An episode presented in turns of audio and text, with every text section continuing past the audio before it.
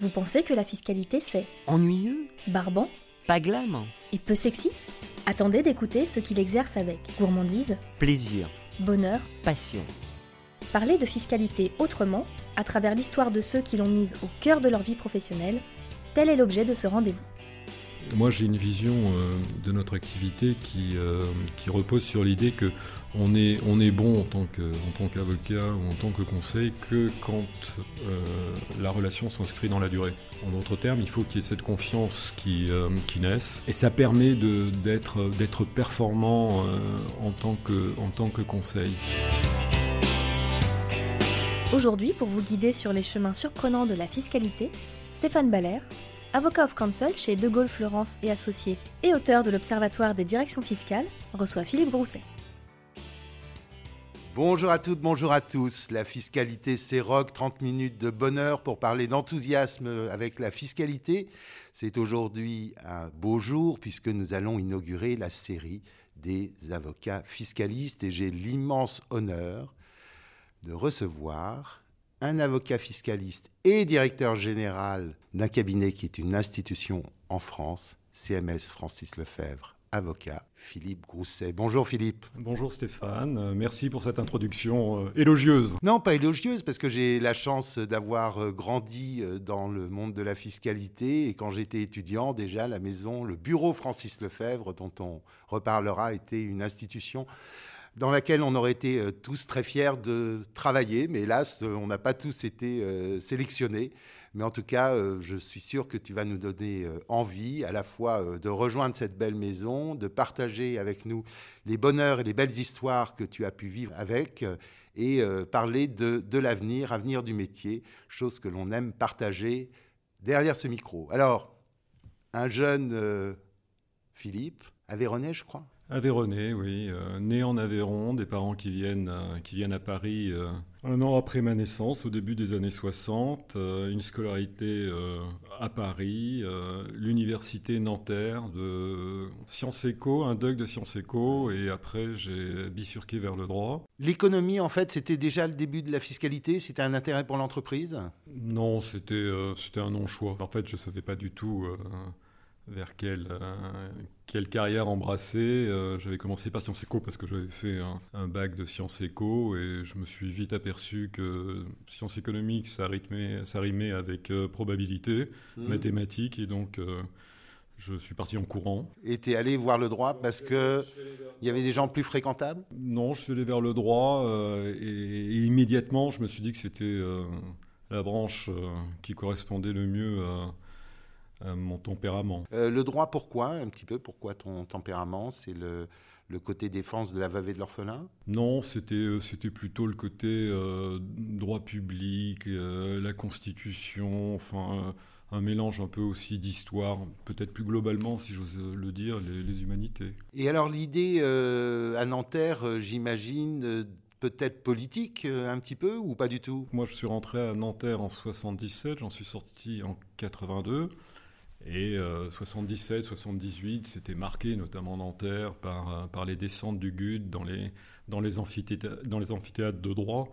C'était assez spectaculaire, mais j'ai toujours été euh, en retrait par rapport à, ces engagements euh, politiques. Et le GUD, syndicalisme euh, d'extrême droite à l'époque, Occident, et des choses dont on parle encore un petit peu et qui sont passées depuis longtemps. Alors après, Nanterre, Montpellier, le DJCE, c'est le début d'une histoire d'amour parce que, en fait, tu es tous les ans avec les étudiants du, du DJCE, il y a le prix CMS DJCE. Pourquoi ce choix de Montpellier? Le choix de Montpellier, bah, c'est plus des, ch- des choix liés à des circonstances familiales. En fait, moi, ma mère vivait à Montpellier. Euh, je cherchais une fac qui m'offrait des débouchés. Euh, J'ai eu euh, le sentiment que, après m'être un peu renseigné, effectivement, il y avait une liaison très très forte entre le DJCE et les cabinets d'avocats, puisqu'en fait, c'est une institution qui a été créée au début des années 70 euh, par l'université Jean-Marc Mousseron, Fidal et Francis Lefebvre. Et donc, il y avait euh, dans, le tempérament de Jean-Marc euh, l'impérieuse nécessité, pardon, de Jean-Marc Mousseron, excusez-moi, euh, l'impérieuse nécessité de, faire en sorte que tous les étudiants qui passaient par la fac de Montpellier est un job à la sortie. Puis, et puis Jean-Marc Mousseron a, introduit l'entreprise dans l'université, puisque déjà à la mi-temps des, années 80, les enseignements étaient partagés entre des professeurs et des praticiens. Donc ça nous permettait d'être au contact des praticiens. Il y avait cette volonté de nous mettre en relation avec le monde de l'entreprise et donc euh, la possibilité de sortir assez rapidement du, DJCE avec euh, à l'époque des stages, puisque là je vous parle de 84-85, euh, et que moi je suis rentré comme conseiller juridique et fiscal chez Francis Lefebvre, et qu'on commençait donc par un stage de, trois ans avant d'être titré conseiller juridique et quatre ans pour devenir conseiller fiscal choix naturel euh, que d'arriver chez Lefebvre, puisque tu avais eu, des enseignants de, la maison, ou euh, choix entre Fidal et Lefebvre, euh, où il y avait déjà d'autres enseignants? Il y avait une vraie question, Fidal ou Lefebvre? moi, j'avais fait un truc, les, enseignants qui venaient à Montpellier venaient en avion. donc, il fallait qu'il y ait un étudiant qui aille chercher, avec sa petite R5, les intervenants à l'aéroport je m'étais, euh, je m'étais dit que c'était quand même une bonne solution d'aller chercher les intervenants pour, pour faire connaissance avec les intervenants. Donc ça m'a permis quand même de euh, tisser un certain nombre de, de, relations avec des intervenants euh, au sein du DJCE. Mais après, moi, la question, c'était est-ce Fidal ou est-ce Lefebvre en fonction de mes origines provinciales? En d'autres termes, je ne m'imaginais absolument pas de faire carrière à Paris. J'avais comme vision de faire une carrière en province. Donc je me suis dit, bah, Fidal, ce sera la province, Lefebvre, c'est Paris. Et puis je me suis dit, euh, peut-être que ce n'est pas la peine de faire le choix à la sortie de l'université. Si j'ai l'opportunité de rentrer chez Francis Lefebvre, je rentre chez Francis Lefebvre. Et puis dans trois ans, dans quatre ans, si j'ai envie de partir euh, travailler en province, euh, je pense que l'expérience acquise chez Francis Lefebvre sera susceptible d'être valorisée. Donc j'ai longuement hésité. Et puis finalement, je suis rentré chez Francis Lefebvre directement. Donc en 86, nous sommes en 2022 et j'y suis toujours. Alors comment c'était à l'époque? C'était différent parce qu'il y avait encore l'empreinte de la famille Francis Lefebvre. Donc c'était euh, une maison avec euh, un esprit familial très développé. Euh, et puis une maison qui était quand même d'une taille substantiellement différente de celle qu'elle a aujourd'hui, puisque je crois, je n'ai pas vérifié les chiffres avant de, avant de venir, mais je crois qu'en 86, il doit y avoir une centaine de conseils juridiques et fiscaux et qu'aujourd'hui, euh, nous sommes 460 euh, avocats. Le métier à l'époque, euh, c'était très différent d'aujourd'hui, j'imagine. Alors, on parlera peut-être un petit peu de digital tout à l'heure parce que je sais que c'est ta passion. mais comment un, jeune à l'époque, c'était mieux ou c'était moins bien bah, C'était forcément différent, ça c'est certain. c'était pas le même métier. Bah, la matière était la même. On faisait, on faisait du droit, et pour moi, ce qui me concerne plus particulièrement du droit fiscal, euh, mais dans des conditions radicalement différentes. Euh, au milieu des années 80, euh, il n'y avait pas quand même d'acteurs très nombreux en matière de fiscalité sur le marché français. On allait vers Fidal, on allait vers Lefebvre, les BIG étaient en développement, Baker était installé, mais il y avait un, je ne vais pas employer le terme de monopole, mais d'un quasi-monopole de la fiscalité autour de Fidal et de Lefebvre. On prenait le temps de réfléchir. On avait des relations étroites avec l'administration On avait des relations étroites avec l'administration, mais je crois qu'on a encore des relations étroites avec l'administration. Mais surtout, les conditions d'exercice de l'activité étaient différentes. là, je vais vraiment passer pour un vieux, mais euh, moi, quand je suis rentré, euh, tout début du traitement, euh, du traitement de texte. Hein. C'est-à-dire que les machines à écrire avec le papier, euh, en trois exemplaires fin des années 85 chez, chez Francis Lefebvre. Et il y a la révolution du télécopieur. Donc, premier télécopieur en fin 1986, un télécopieur dans la bibliothèque centrale. Deux ans après, on crée une fonction de télécopiste. On embauche quelqu'un, quatre télécopieurs dans une petite pièce qui reçoit euh, les, fax pour, euh, pour tout le cabinet. Quatre ans après, euh, chaque secrétariat a un télécopieur. Huit ans après, on jette tout et on passe au mail. Mais ce qui était génial à l'époque, c'est qu'on avait le temps de réfléchir. Quand un client euh, vous interrogeait, bah, vous receviez une lettre où on posait le problème. Première chose que vous faisiez, vous répondiez en disant il me manque telle pièce. Donc vous avez déjà gagné une semaine. et après, euh, bah, les délais de réponse, c'était 15 jours, c'était 3 semaines, et puis chaque lettre commençait par euh, Je vous prie de bien vouloir m'excuser pour le retard pris euh, ou le retard mis pour vous donner une réponse. Donc un monde qui n'est plus du tout le, nôtre aujourd'hui, où on sait que on gère quand même énormément de sujets dans l'urgence et où on a besoin de maintenir un, lien quasi quotidien avec les clients. Dès que vous recevez la question du client, vous répondez j'ai bien reçu votre question, quand bien même vous n'avez aucune idée des éléments de réponse que vous allez apporter.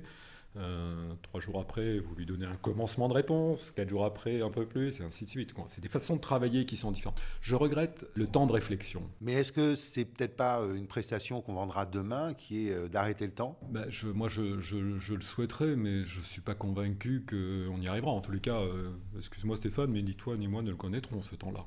Si, j'espère bien, voyons.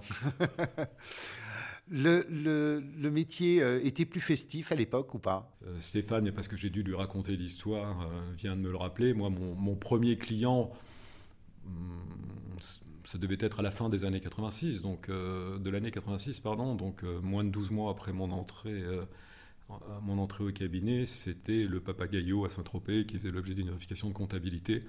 Donc, euh, effectivement, ça avait un côté euh, assez fun d'aller euh, à Saint-Tropez dans les bureaux du Papagayo pour discuter avec, avec le vérificateur. Et ça devait être, bah, comme selon le rythme traditionnel des vérificateurs, le dirigeant du Papagayo pour, pour Noël avait reçu sa notification de redressement et donc j'ai dû aller.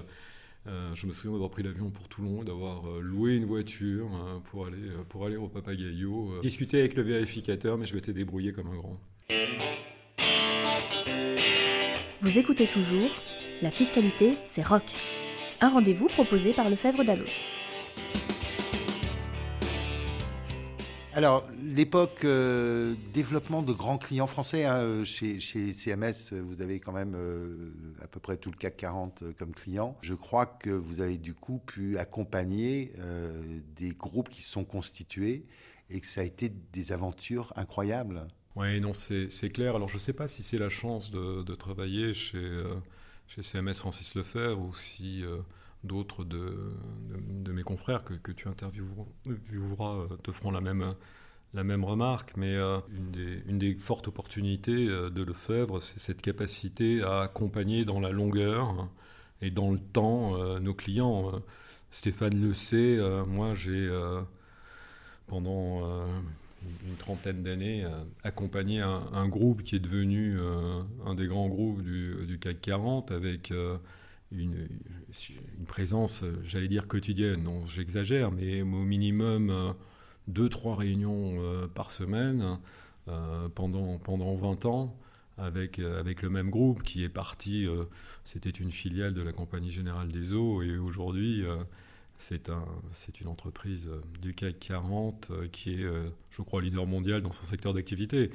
Donc ça, ce sont de belles aventures parce que parce qu'on a le sentiment de participer à la construction de, quelque chose. Moi, j'ai une vision de notre activité qui qui repose sur l'idée que on est on est bon en tant que en qu'avocat ou en tant que conseil que quand la relation s'inscrit dans la durée. En d'autres termes, il faut qu'il y ait cette confiance qui qui naisse et, euh, et ça permet d'être performant euh, en, tant que, en tant que conseil. Moi, j'ai l'habitude de dire, et je sais que je surprends un peu, euh, notamment les jeunes qui, qui nous rejoignent, que j'apporte pas nécessairement la même réponse à la même question selon la personne qui me la pose. C'est parce que l'outil fiscal qu'on met entre les mains d'une entreprise doit être lié à sa maturité à gérer l'outil? Tout à fait. Il faut, il faut qu'il y ait, premièrement, une vraie confiance.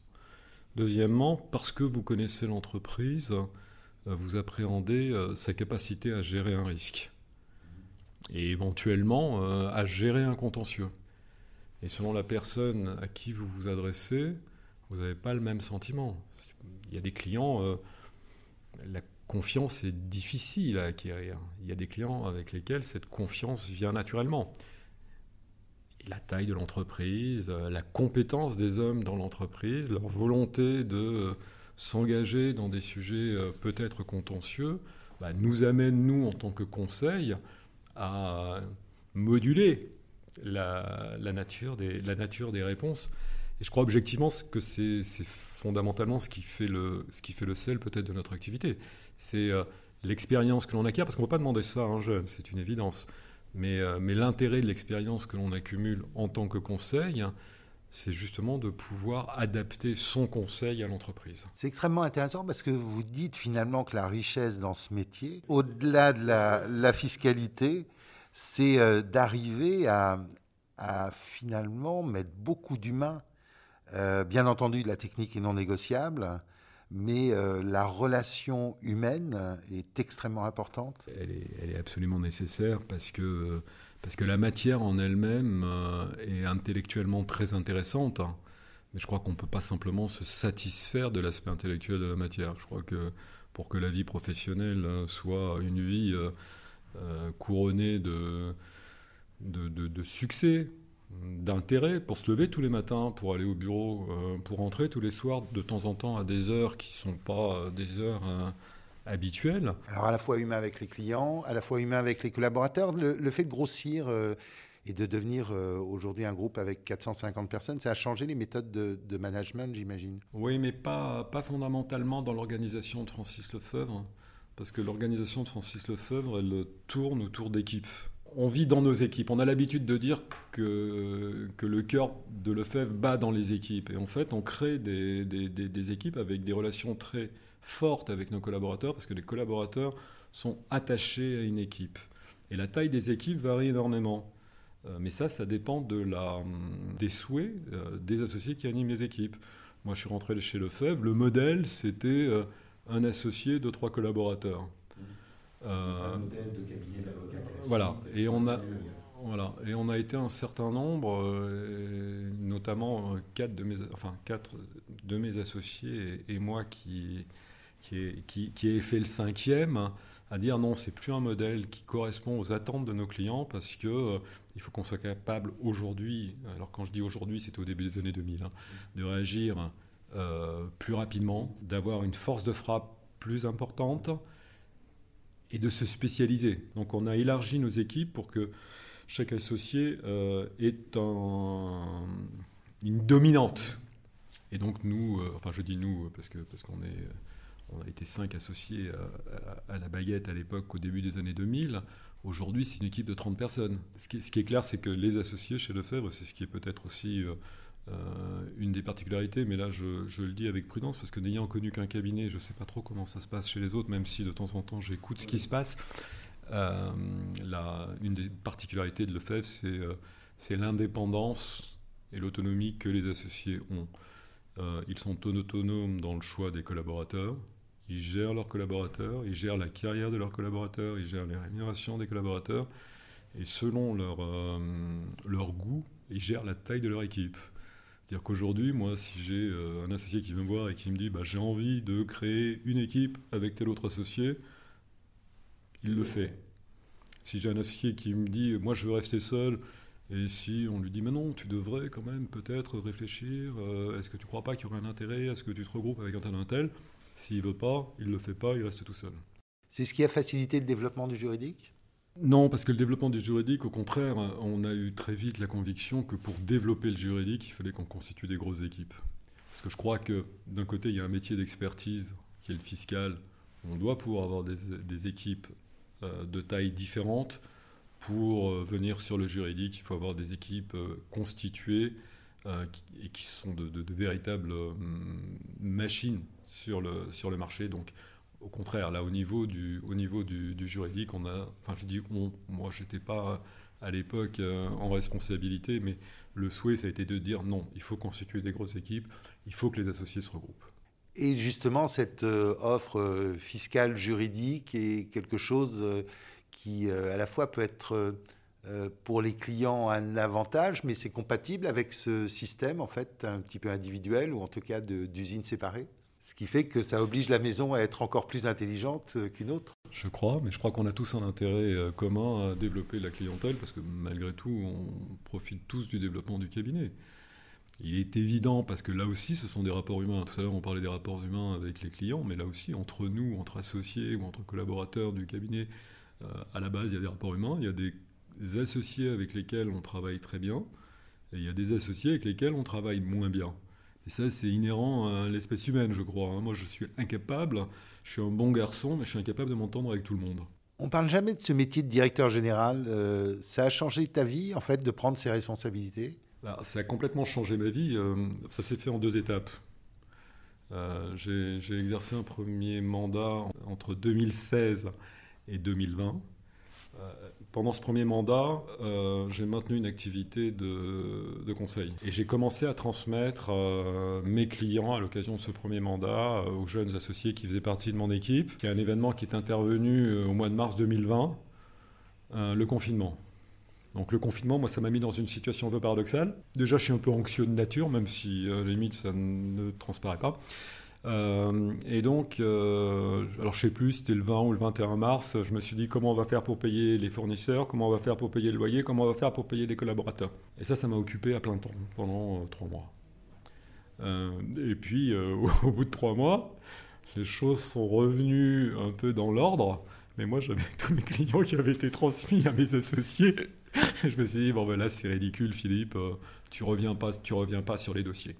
Donc Premier mandat 2016-2020, euh, deuxième mandat 2020, euh, terminé en 2024. Et à l'occasion du deuxième mandat, je me suis consacré entièrement à la, à la, gestion, du, à la gestion, où je me consacre entièrement à la gestion du cabinet. Euh, donc aujourd'hui, moi, j'ai plus, j'ai plus de relation avec les clients depuis, depuis deux ans. Donc là, nécessairement, ça a changer, euh, changer fondamentalement euh, mon activité professionnelle. Mais c'est intéressant parce que c'est une entreprise, euh, même si c'est un cabinet d'avocats, et du coup c'est logique qu'il y ait des gens dont c'est le métier et qui soient associés et qui connaissent le métier. C'est peut-être même plus facile à diriger, non? Bah, Je pense que c'est plus facile parce qu'effectivement on sait de quoi on parle et puis on peut espérer avoir la confiance de ses associés. C'est quand même eux qui nous, qui nous nomment. Euh, donc je pense que euh, c'est une bonne chose. Nous, on a fait l'expérience euh, d'une gestion par, par, par, personne de l'extérieur, ça ne marchait pas. Donc je pense nécessairement que des cabinets comme les nôtres doivent être gérés effectivement par des hommes de l'interne, mais avec une difficulté que moi j'arrive pas à résoudre et qui se, me semble doivent se poser dans nombre de cabinets. Ça implique pratiquement automatiquement que ce soit des associés j'allais dire en fin de carrière, mais parce que c'est un passage compliqué. Euh, je, le disais, moi j'ai essayé de maintenir une clientèle, c'était pas évident. Quand tu sollicites la confiance de tes associés, euh, moi ma vision était que dans ces circonstances-là, ma priorité c'était mes associés, c'était plus mes clients. Et on le sait tous, à partir du moment où ta priorité n'est plus les clients, bah, tu peux plus exercer ton métier comme tu devrais l'exercer. Donc ça veut dire que le management d'un cabinet d'avocats, c'est des, euh, associés euh, seniors ou expérimentés, mais il manque peut-être euh, à un moment donné une vision qui serait différente parce que tu es dans une génération différente. Aujourd'hui, moi je trouve qu'on est au cœur de cette difficulté. Moi je m'en rends compte. J'ai 63 ans. Je suis pas sûr de bien comprendre les aspirations des collaborateurs de 30 ans. En écoutant ta, réflexion sur euh, la direction générale et la finance, je me disais, euh, aujourd'hui, les cabinets comme les entreprises ont un vrai problème de, génération, de compréhension de ces générations et de gestion des ressources humaines.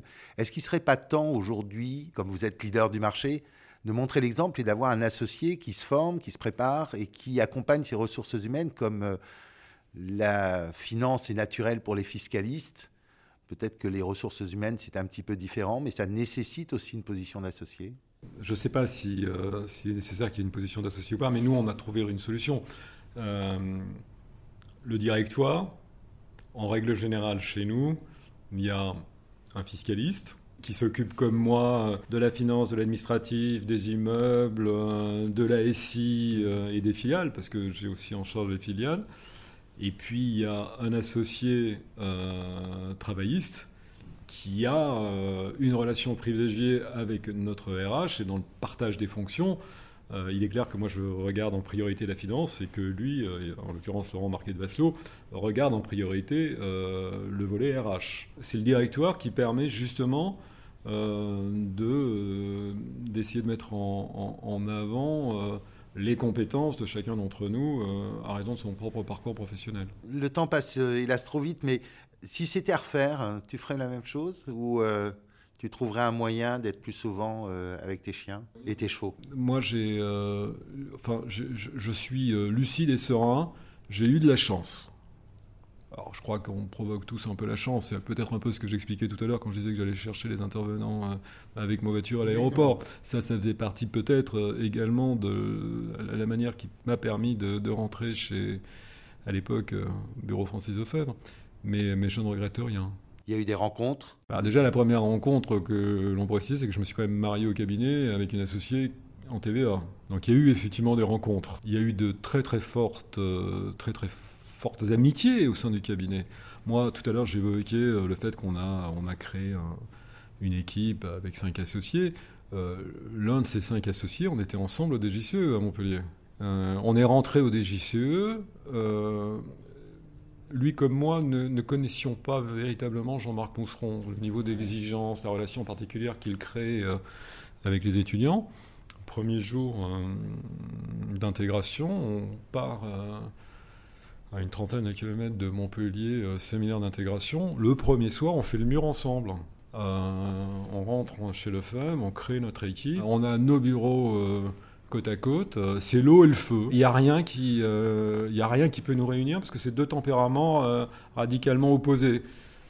mais on a fait toute notre carrière et je sais je sais euh, que si j'ai un problème, de quelque nature qu'il soit, euh, je téléphone à Richard Fossac et Richard Fossac sera là.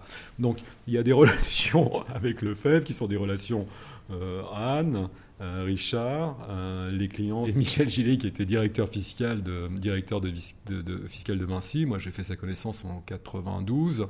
il est parti à la retraite il y a maintenant deux ans, je crois. il est parti à la retraite en 2020. Je le disais, euh, moi, Vinci, c'était euh, deux, trois réunions par semaine. Hein.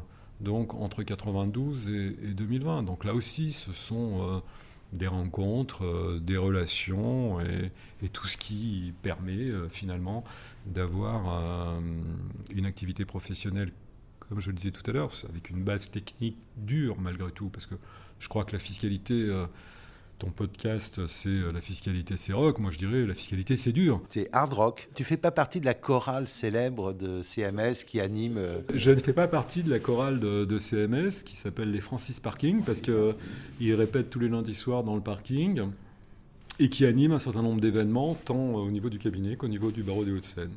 Je ne fais pas partie de cette chorale et, je pense qu'ils n'ont surtout pas euh, imaginé me le proposer.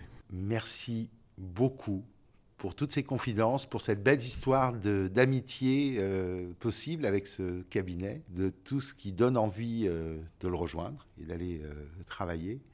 Et c'est peut-être hard rock, mais en tout cas, c'est extrêmement riche, la fiscalité, avec plusieurs vies, avec une direction générale qui est finalement un nouveau métier pour toi et qui montre toutes les facettes incroyables que l'on peut trouver dans la fiscalité si on ose un petit peu les chercher. C'était Stéphane Baller, avocat of counsel chez De Gaulle Florence et associé. Un immense remerciement à l'équipe technique de Lefebvre Dallos qui nous accompagne, Angeline Doudou et Axel Gabel. Et rendez-vous dans un mois. Et merci pour votre fidélité. Alors, la fiscalité, c'est pas rock? Nous espérons que la balade vous a plu et nous vous donnons rendez-vous très bientôt pour un prochain numéro. Ce podcast, animé par Stéphane Baller, a été préparé en collaboration avec Lefebvre Dalloz. Au son, Axel Gable et au montage, Angeline Doudou.